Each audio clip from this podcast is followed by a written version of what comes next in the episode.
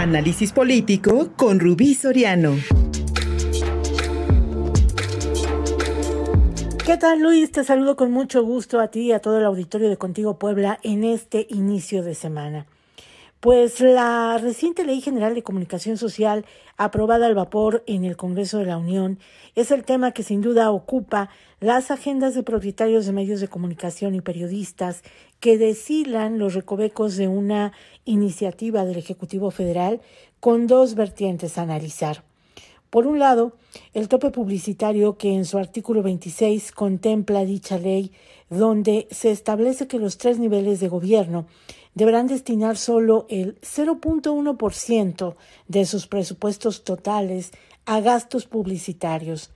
La relación prensa-poder ha estado viciada desde hace décadas por los llamados convenios de publicidad que se negocian a la sazón de contubernios, negocios y alianzas que transforman al periodismo en vocerías de Estado.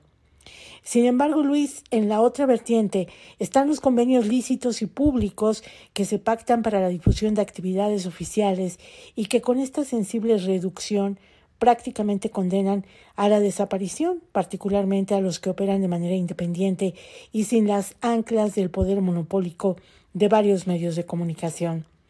Tal parece que esta ley, por un lado, pretende frenar los embutes y la corrupción que se anida entre comunicadores y gobiernos, pero la duda persiste, sobre todo cuando esta ley de sacrificio al llamado chayote seguramente será aplicada como una nueva mordaza para asfixiar a la prensa incómoda.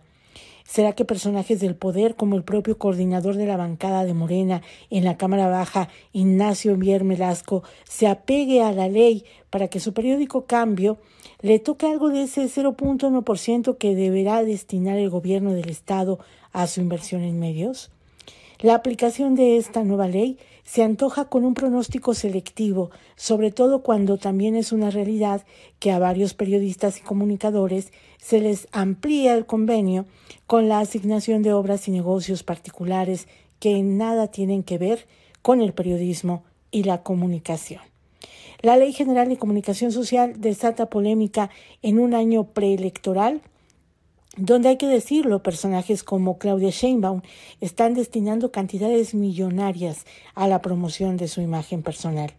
Esta situación se replica en muchos lugares del país, donde políticos que ejercen gobernanza están derrochando recursos públicos para hacer campañas adelantadas. Ojalá esta ley, Luis, planteara una distribución equitativa, equilibrada y transparente del dinero que los gobiernos invierten en medios de comunicación. La ley Chayote, como ya se le conoce, se vislumbra como el gran garrote para la asfixia de algunos y la simulación para otros que seguramente seguirán viviendo de convertir al periodismo en la maquila de letras a trasiego para encandilar al poder.